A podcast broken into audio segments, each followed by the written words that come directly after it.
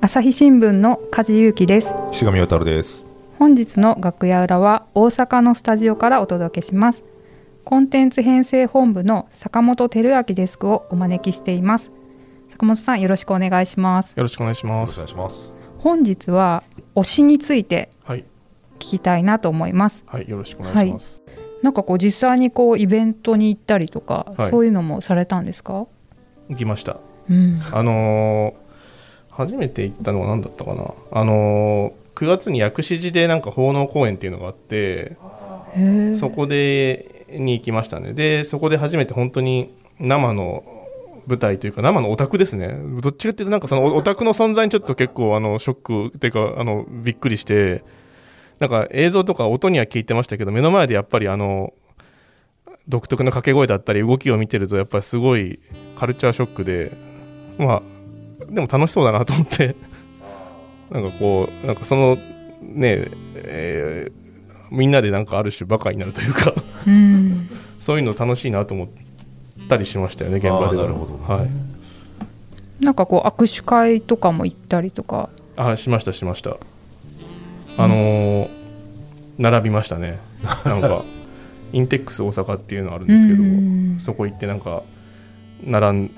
並んだっていうかそのやっぱ2011年12年ぐらいってやっぱすごい人気が出てきた時だったんで AKB ですよね？のグループのまあ別のグループなんですけど、の握手会行ったりえーしましてですね。あので実際にメンバーと握手して会話したりしてああなかなか深い世界だと思ってまし世界なるほど。た、はい。なんか実際にこう握手してっていうのは体感としてはどんなもんなんですかね？記憶が残ってるもんですか？まああの大体あの握手券1枚につき、まあ、せいぜい10秒弱ぐらいなのでー。大した会話はできない、まあ、せいぜい1往復か2往復なんであの大した会話はできないんですけどあなんかあー会って話をしてなんかお互いになんとなくニコニコしてあ喜んで、えー帰ったなっていうのがなんかこう記憶に残るというか。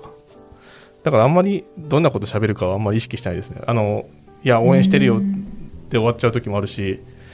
何も喋ること考えてない時はいやー今日いい天気だねで終わってしまう時もあるし。まあそれでもなんかこう会話したことが大事というか。なんか元気をやっぱりそこでももらうっていう感じですか？そうです。だからまあこっちは応援してるよっていうことをまあある種アクションで示すわけですよね。でうん。向こうは来てくれてありがとうっていうのをまあ表情なりアクションでまあ表現する。まあそれだけなんで、まあ、あのじっくり話し込む人もいますけど握手券何枚も出して。なんかこそううテレビで見たことありますね。そんなになんかしゃべることは 僕の場合はないというかですね。なんかあのこう取材でなんかこう会った人とかにはいやあの記事おかげさまで反響があってありがとうございましたみたいな話をすることはありますけどそれ以外あんまり じっくり話し込むって感じじゃないですね。僕の場合はなんかこうこういうことを言言おうとかいうポリシーみたいなのがあったりとか。いやあんまり考えていかないですね。考えていくとやっぱり緊張して飛んでしまったりするのであもうその時にあの前に出た時にあの口から出てきた言葉に委ねるというかあの事故るっていうんですけどあんまりこう喋ることかん、はい、ああんまり喋ること考えすぎて本人の目の前に行って飛んでしまったりすることを事故るって言ったりするんですけど。そうそう。だからあもうぶっつけ本番で、はい、いやそのアイドルってあのこうそれこそ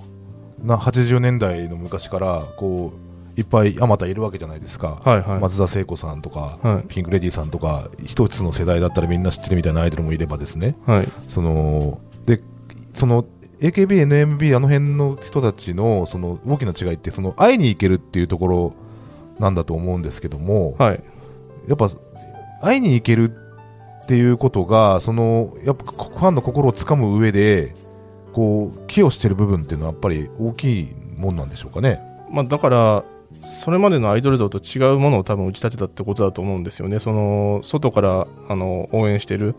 うーっていうのが、まあ、あのアイドルに限らず芸能人ってそうだったと思うんですけど直接会いに行って喋って、まあ、ある種友達感覚であの応援できるっていうところに、まあ、新しさがあったと思いますし2005年の12月に AKB48 ってあの劇場公演スタートさせたんですけどその頃も私もうすでに新聞記者でしたけどそういうグループができるって聞いて会いに行けるアイドル確かに新しいコンセプトだなとは思ったんですけどその会いに行きたいと思えるアイドルまで育てるのがまず大変だろうなと思ってたんですよね。まあ言ってみればもうほぼあの素人というかあの一般人だった子たちなわけですよねそのデビューした時点では。で逆にその会いに行けるっていうところが強み売りになってくればものすごくなんて回転し始めるグループなんじゃないかと思ったんですけど当初はまあ割とそんな感じでふーんっていう程度でしか見てなかったです確かにねあのこうファンの方を目の前にした時の対応とかこうはい育てるっていう大変さって今言われてなるほどなって思いました。はいうん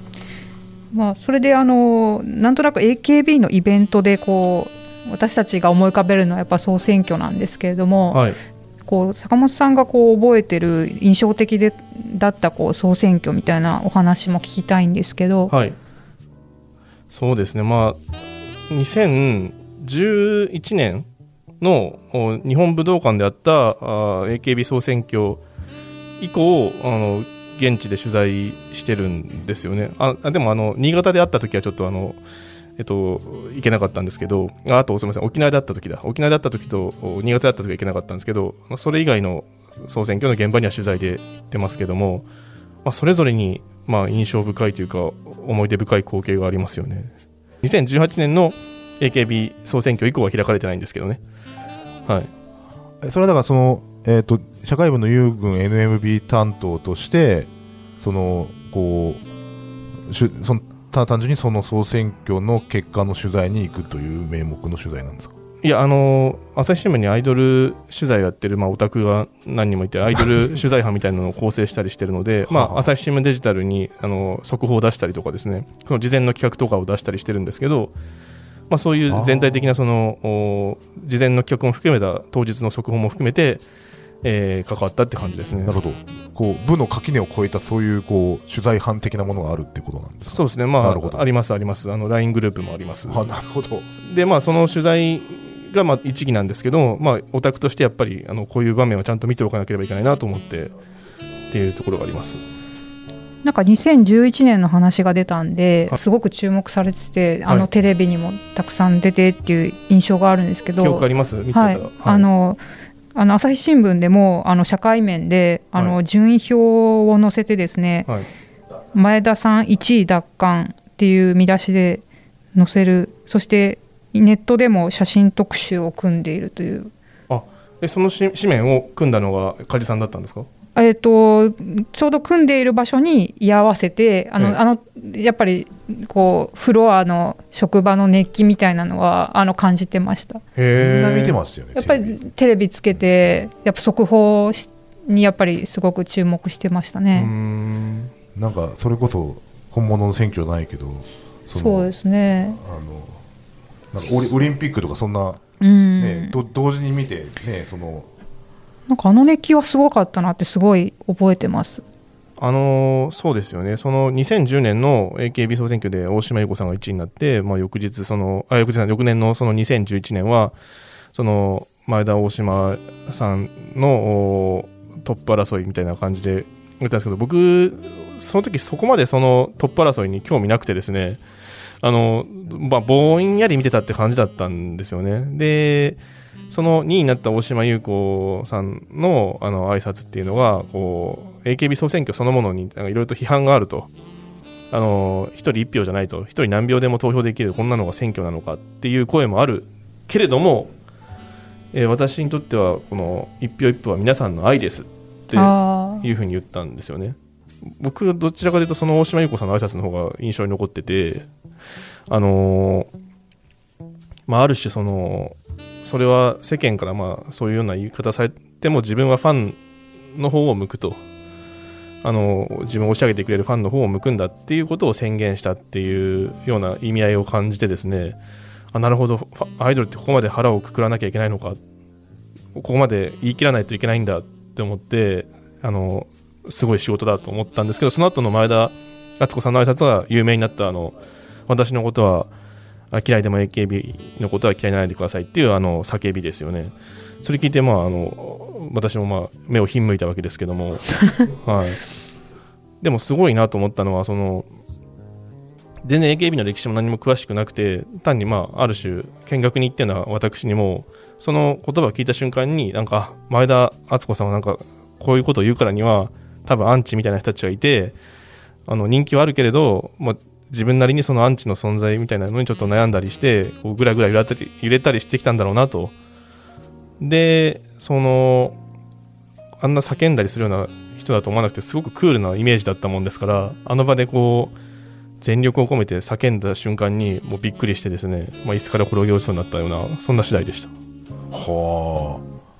あ。そう今、うん、あれ有名今でも語り継がれる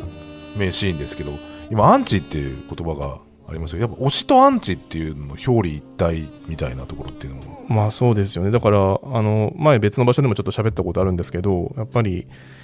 まあ、グループ内であの競い合って選抜に入れたり入れなかったりみたいなこうあの戦いがあるのでですね。自分の応援してるメンバーが、まあ、不遇なのはあの誰それがずっと入ってるからだとかそんな気持ちになったりする時もあるでしょうしあの熱心に応援するあまり、まあ、他のメンバーさんを下げてしまったりっていうようなこともあるでしょうし、まあ、だから推しと同時にやっぱアンチと言われる存在も生み出したっていうところにやっぱすごいこの2010年代のアイドルブームって特徴的なところがあったなって私は思いましたですけどね。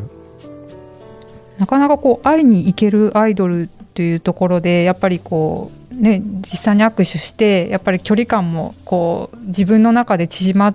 てしまうっていうか、まあ、それはいいことでももちろんあるんですけどそこら辺のこう距離感を保つみたいなところでこう大切なことというかファンとしてのなんか美学みたいなものは持ってらっしゃったり。まあそうですね。一番最初に言った通り、まあ、推しからそのやっぱり、まあ、元気をもらって、まあ、推し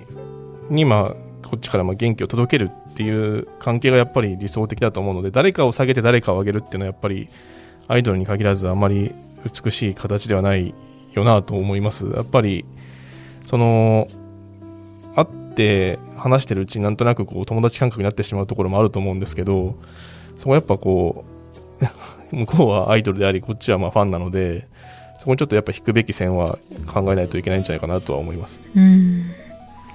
なんかこう結構まあちょっと話が変わるんですけどあの最近はまた会いに行けるというところから会いたくても会えないみたいな状況になってますよねコロナになって、はい。はい、で最近のそういう推し方っていうのは現場ではどんな風に変わってるんですか？今あのだからオンラインでのお話し会みたいなのが中心になってますよね。で劇場公演もあの人数を減らしてあの行われてましたけど緊急事態宣言が明けて、まあ、あのちょっと増やしたりみたいなところですね。でただやっぱり実際にあの観客を入れて行うライブっていうのはこう中止になったり、えー、してて去年の10月に NMB さんがあ10周年コンサートとかやったりしてましたけど大規模なあコンサートはちょっと開けない状況が続いてきたと。いう状況で、だから今はオンラインでの交流みたいなところがあのメインになってきてると思います。あと、まあ、オンラインでのなんかイベントとかもね、あのやったりしてますし、そういうとこじゃないでしょうか。あれそのオンラインのお話し会っていうのは、はい、その握手会と同じように、はい、そのあれなんですか、その要は一人頭の時間が決まってるみたいな。そうですね、まあ十何秒とか決まって、あの話ができると。あと握手券ならぬお話券みたいな一枚付きみたいな。そうですね、だからあのパッと始まってパッと終わるみたいな。あのもう本当だから我々が会社でやるようなこうテレビ会議みたいな感じですよね。ああのえっとオンライン会議みたいなもんですよね。あのパッと相手が現れて喋って であのパッと切れる 待ってたら出てくる。そうですそうですそうです。なんかでも本当に会社のオンライン会議を思わせるものがあって、ちょっと個人的にはちょっとなんか あんまりちょっとあの興味深かったですけど、はい。はい、あのこれ結構このアイドルの話をする中で結構その今その握手券であるとかその投票権みたいなのってやっぱこうお金とこう来ても切り離せないみたいなところってあるわけじゃないですか。はい、こなんちゅうのかな、すごいこう嫌な言い方すると、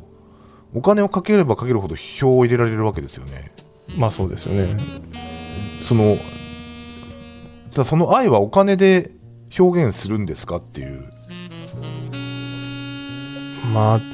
これはねオタクの人一人一人のこうスタンスというものに関わってくるのであんまりちょっとだから私がそれをいいとか悪いとか言えないですよね。だから僕個人はあんまりその特定のメンバーさんを押し上げるのにこうそんなにこう枚数買ったりあの積むっていうんですけどっていうことはあんまりしないので、ただそのある種その応援してる気持ちの表し方として結構こう CD 積み上げてせっせと投票活動してる人たちをこう見たりもするんですけどそれも一概には否定する気にはならないというかあのそれはもう仕組みの中でですからねあのだからそこはあのそれぞれの応援の仕方としてこう受け止めるしかないんじゃないかなと僕は見てます。あのそれこそ今ね隣の部の部長をしている人なんかはもうあのがっつり積み上げて応援してるメンバーにつぎ込む人ですけど、はい、そういう詳細はね、あのウィズニュースの方に書いてありますんで、はい、ちょっとその人彼とはちょっと私はスタンスが少し違うって感じです。坂本さん、その10分の1、20分の1とかって書いてましたよね。本当はもっと30分の1、40分の1ぐらいですけど、はい、それはその部長さんが大きいのか、坂本さんが小さいのか、ちょっと置いといてと。そうです、そうです、そうです、そうです。まあでもいろんな押し方があっていいっていうことですよね。そうですね、うん、まああの順位っていうのはなんかあのやっぱり結果というかまあそのそのアイドルの位置づけを、まあ、測る一つの指標に過ぎないものであんまりそれに左右されるべきではないと僕は思うんですよね。そのその順位が上がったからどう下がったからどうってところにあまり振り回されすぎると自分を見失ってしまうというかこれ実際に AKB 総選挙に立候補したことのある元メンバーさんに取材した時もあれってどうなんですかって聞いたことあるんですけどあのあんまりその順位ってもの絶対しすぎるとやっぱり自分が見えなくなってしまうと。あの上がっても下がっても上でも下でもそれはまあ指標の一つだっていうぐらいに割り切っておかないと自分がちょっとこうその迷走してしまうっていうような話をしててまあそれはそうだなと。その応援する側が、ね、いくらつぎ込むのもそれは自分の勝手なんですけどそれによってそのメンバーさんが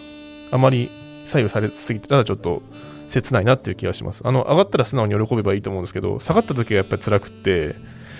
だからあの AKB 総選挙で現場で見てても、やっぱり思ったより伸びなかった人とか、前年より大きく下がってしまった人っていうのがやっぱりこうやっぱ悲劇なんですよね。で、やっぱ、イエーイやりましたっていうスピーチよりも、そういうクーってなった時の人たちのスピーチの方が僕は印象に残ってます。うんでもそう聞くとやっぱファン側だけじゃなくてやっぱりアイドルの方も常にそういうどうしても上がったり下がったりっていうのがあってかなりこうメンタルを自分でしっかり保つっていうか強くこうタフにならないといけないのかなとか想像しました。そうです。そこはだから周りの人たちはちゃんとフォローして支えてあげるべきですよね。やっぱりあの結構残酷なねあの数字を突きつけられてると思いますしただあのやっぱりアイドルってそのさっきの前田さんの話じゃないですけどこうなんか思わぬ瞬間になんかその神が降りてくる瞬間があるというかあの人を超えた存在になると感じる瞬間があってその前田さんがさっきその叫んだ瞬間もその武道館の空気が一変してあの武道館の屋根がビリビリ震えたような気がしたって私言ったんですけどまさにあの長嶋茂雄さんがあの引退の時にあの我が巨人軍は永久に不滅です後楽園球場で、はい、言った瞬間を思い出しただだってその場にいたわけじゃないですけど それを思わせるようななんかあの一世時代のなんかこう大見を切った場面だったなと思ってそんなことを言う人にも思えなかったし、あのー、そう言わせた空気があると思うんですよあの会場の空気にね。だからその順位が下がってあの前田さんは1位ですけど順位が下がってなんかこう取り乱したスピーチをしてる時になんかこうなんかすごい名言を吐いた人もいたりしてなんかその順位が下がったっていう現実を突きつけられた時にこうなんか神がかったあのパフォーマンスを見せた人もいるのでだからやっぱりアイドルって不思議な存在だなと思うのはそういった状況になってこそその歴史的な場面を作り出す人もいるっていうことですよね。だから上がり上司の時だけじゃなくあの下がった時にどう振る舞えるかってやっぱ結構大事なんだなって思いましたね。そこにこうなんかそそのその総選挙に対してあるいはアイドルっていう職業に対してこうどう向き合ってるのかみたいなのがすごい現れてるっていうか凝縮されてる感じってああるんかなと思ってそうなんですよね。だからその素の自分がひっぺがされてしまうところがあると思うんですよ。その上がった時は皆さんありがとうで済みますけど下がった時にどう立ち振る舞うのか。それ我々の社会人としてもそうですけど上り上司だけじゃなくてそのちょっと風向きが悪くなった時にどうするのかあの八つ当たりするのか落ち込んでがっくりした姿を見せてしまうのかそれともそれでもやっぱり感謝ってとこに立ち返るのかそこってすごく意志の力が問われる場面でそこでちゃんと踏みとどまって、あのー悔しい落ち込んでるっていう気持ちを乗り越えてそこをなんか支え今日まで支えてくれてきてありがとうっていうところに消化できるかどうかってすごくファンの人たちを見てると思いますしだからそのやっぱ順位が下がった時こそやっぱりドラマが生まれるなというふうに AKB 総選挙見てて思いますだから1位2位のドラマだけじゃなくてやっぱり中盤の10何位とかの順位の上がり下がりみたいなところにやっぱりすごいドラマがあったなと見てて思いますね。なんかこうちょっと今聞いてやっぱりこうアイドルっていうやっぱ世界なんですけどそういうのを見見続ける中でなんか自分の生活にも還元されていくような学びになるところがあるなと思ってなんかこうやっぱ推しがいるっていうのといないっていうものではちょっと違うなって思いました。そうですまあ、推しも、まあ、あの完全な存在ではなくてあのうまくいく時もあればあしくじる時もあるわけなんですけどやっぱりその推しとファンって似てくるところがあってですねああのもともと似てるタイプを押すのかどうかわかんないんですけどあのやっぱりさっきも言いましたようにうまくいってる時だけじゃなくてそのうまくいかなかった時にどう振る舞うかっていうところを見ながら学びを得るところもあると思うんですよね。そのだから押すって本当に不思議な言葉だと思うんですけど単に応援するっていうことだけじゃなくて応援することを通してこっちがまあ勇気をもらっているところがある。応援する相手を応援することで自分が応援されてるみたいなこうなんかこうぐるっと回る関係でもあるなと思っていて。だからその押し押すっていろいろと語るべきことがあるなと思うんですね。なるほど。そんなところでいかがですか梶さんそうですねあの前坂本さんにあの歴史の話を伺った時も思ったんですけれどもやっぱりそのアイドルという世界だけで見るんではなくてやっぱりその人の言葉とかやっぱりこう行動っていうところからあのすごく自分にこう跳ね返ってくるものがあるし、まあ、そういうところで元気をもらったりあのすごくこう自分に循環していくものだなっていうのであのいいなというふうに思いました。はい、確かに歴史と推しって全然こう違う話に見えて似てるとこって結構あるのかなと思ったりしますけど。そうですね、あのーやっぱり、そうですね、あのーそう言われて今ちょっと私も思ったんですけど、やっぱり歴史ってやっぱ人のこう攻防、なんかその栄えたり衰えたりっていうようなことの繰り返しをの営みを例えば国家レベルで見てたり人レベルで見たりっていうことの連なりじゃないですか。でアイドルもそうでいい時もあればやっぱ良くない時もある。そのそれぞれの波にはやっぱりそのその波がそうなってしまうその必然みたいなものもあったりしてなんでそうなってしまったのかそれをそうしてしまったファクターは何なのかっていうことを読み解いていったりするのって結構歴史を読んで歴史を楽しむ感覚とちょっと似てるのかもしれないなと思ったりするんですよね。いろんな要素に左右されてこうなるはずだと思ってたら思わぬ結果になってしまったりだから1たす1が2ってことはないあの不思議な世界なんですよ歴史って。あのその必ずしもその理屈通りにいかないそのなんか何か不思議な力に左右されている世界という意味ではアイドルも歴史もなんか似たようなところあるのかなって今の話を振られて思いました。はい、はい。そういう感じで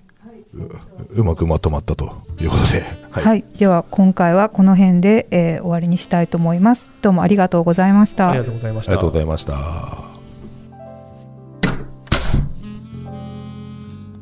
朝日新聞ポッドキャスト楽屋裏ではリスナーの皆様からトークテーマも募集しています。